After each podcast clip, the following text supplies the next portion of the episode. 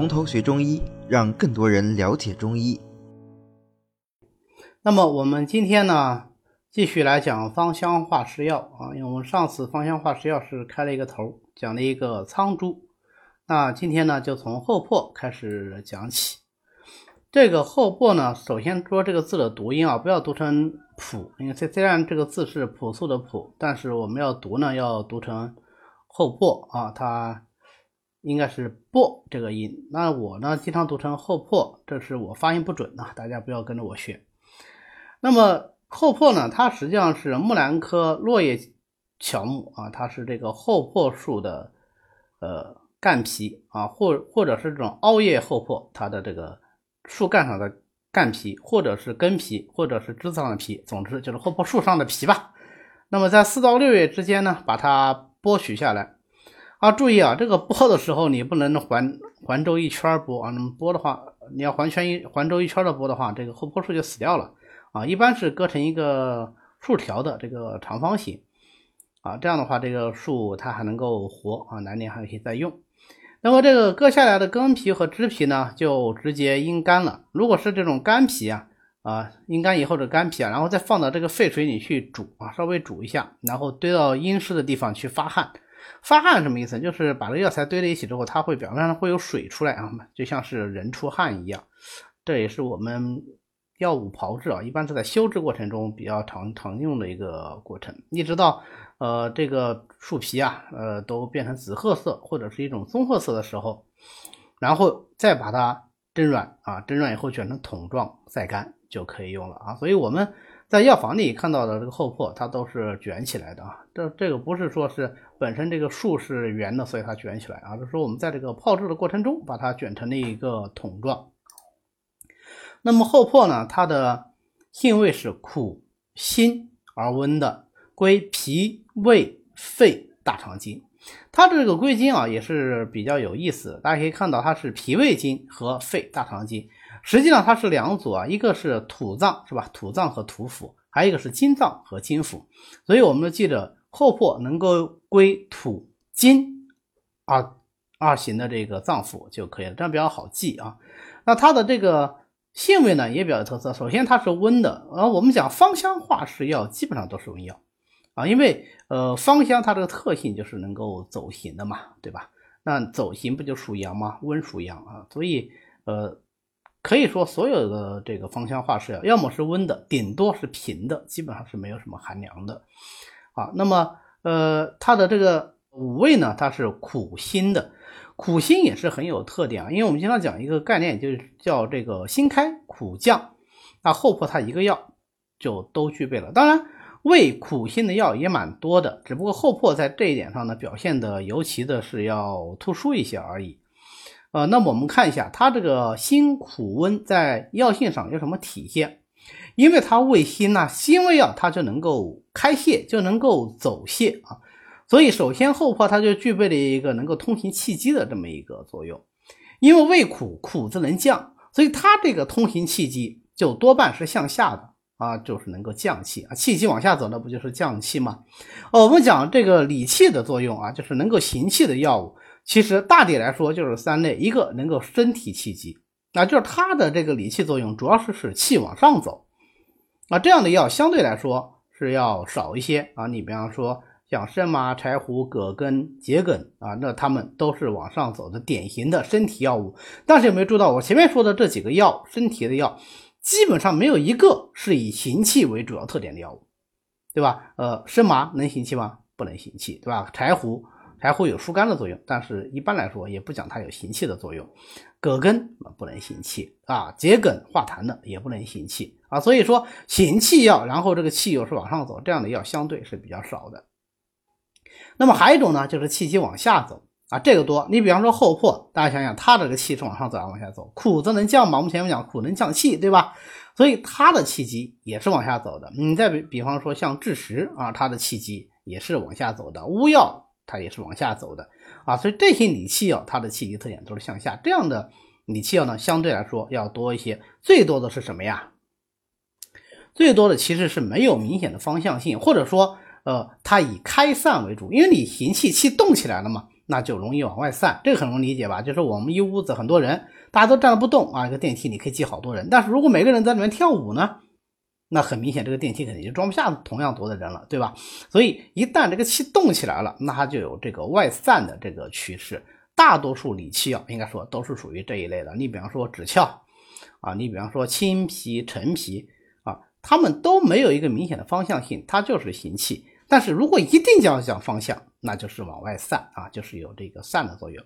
我们讲后破能不能散？后破也能散。滞实能不能散？滞实也能散。但是像后破、滞实这样气机往下的药物呢，它是以散为辅而以降为主啊，所以这个。呃，我们讲到了后破，后破我们把它放到了一个芳香化湿药里头，但是它也是个非常重要的理气药，非常重要的一个降气药啊，所以我们顺便的说一下，之后我们再讲理气药的时候还会再详细的说，因为我们学理气药的时候很重要的一点就是要了解这个理气药，呃，它能够通行气机之外，它是让气机往哪个方向走，这一点是非常重要的。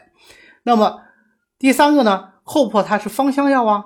啊，芳香能够燥湿，那所以它还有芳香燥湿的作用，既能行气，又能降气，还能燥湿，所以它就具备了一个什么行气燥湿的一个作用啊。这个行气燥湿作用，因为它是入土脏土腑，对吧？它能够入脾胃经，所以呢，就特别适合于用来治疗一些啊湿阻气滞的这个脘腹胀痛。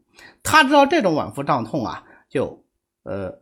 不管你是湿阻也好，还是气滞也好，还是干脆脾虚了、气机不运引起的这个气机阻滞啊、胀痛也好，都可以用啊。所以有人说后破是治疗腹胀啊、理气治腹胀的一个代表性的药物，或者说是一个关键性的药物。那么你配伍不同的药，它就能够治不同类型的腹胀。比方说，你要是配上苍术啊、呃陈皮啊。啊，那么你就能够治疗一个什么类型的腹胀啊？就能够治疗一个呃湿阻气滞的这么一个腹胀。如果你配的是啊大黄枳实啊，那你就比方说像各种陈气汤系列啊，那么就是大黄枳实厚朴这三味药，对吧？这个小陈气汤啊厚厚朴三物汤啊，都是这样的一个都是这样的一个配伍特点。那么呃，如果是配上人参、生姜、甘草呢？哎，对，它就能够治疗因为脾虚而导致的虚胀啊，所以它实胀虚胀都可以治，那都可以治。那么，呃，我们前面讲它能够入土脏之外，还能够入心脏，对不对？本身有降的这个作用。心脏的话，那就是肺；金腑的话是大肠，对吧？气味聚后，其性善降。呃，肺本身它属金，金的。气机特点就是能够速降的啊，所以它就能够顺应肺的这种速降的特点，能够下肺气消痰涎啊，用于这时候呃咳嗽啦、气喘痰多啊啊都比较好。那最典型的当然就是我们张仲景的这个桂枝加厚朴杏子汤啊，呃，桂枝加厚朴杏子汤呢是治疗太阳中风症，然后兼有这个咳喘的。因为张仲景用了这个方子以后啊，那么厚朴杏子呢就变成了一个。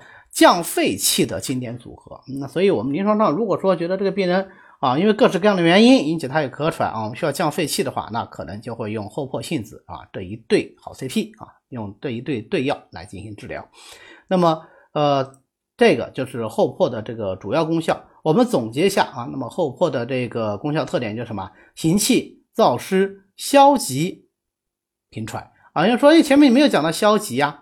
我们要讲的消积是因为什么？它入脾胃经能够理气，就能够健脾以消中焦急滞啊，是这个角度讲，它能够消积啊。它本身并不是一个消食药，也不是像什么呃三林这样的一个真的能够消磨食积的药物啊，它不是这一类药，它是行气以消积啊。所以在前面的药性分析里面呢，我们就没有提到。那么后坡最重要的是什么？它是除胀之要药，一味之中。兼有心开苦降啊，这是非常有意思的一个药性。那有一次我跟这个同行聊起来啊，就讲到说这个湿温病啊啊，这个温病里的湿温病，我们可能经常是，尤其是湿邪比较重的时候，困阻中焦，我们就需要用这种心开苦降的这个方法来治疗啊，尤其是用心开的方法啊，开散气机。那这个时候应该选什么药呢？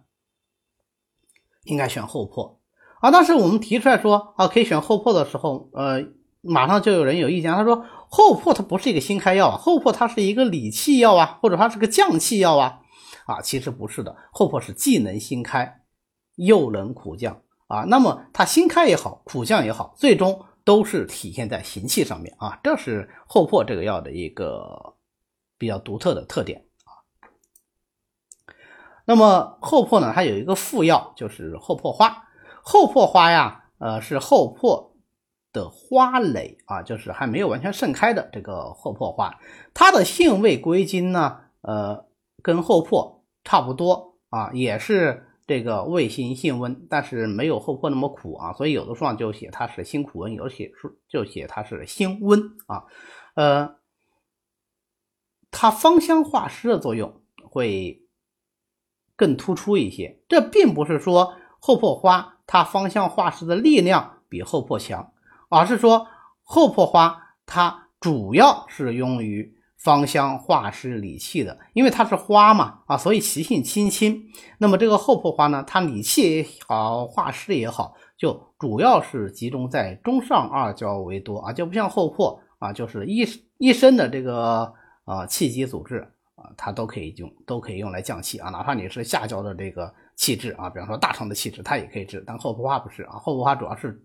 在中上二焦，那因为是在中上二焦啊，那么所以它呢就有一个比较突出的行气宽胸的作用。但总的来说，厚朴花的呃化湿作用也好，行气作用也好，都会比较温和一些啊。所以我们一般呢是把它用来治疗湿浊气滞引起的脘腹的胀满啊、疼痛啊这一类的这个疾病。好的，今天呢我们就讲到这里。为了方便大家和其他喜欢中医的朋友一起来学习和讨论中医知识，我们呢建了一个微信群，欢迎大家扫描下方的二维码，添加我们的管理员的微信，然后发送“从头学中医”，他就会拉大家入群的。那么我们下次再见。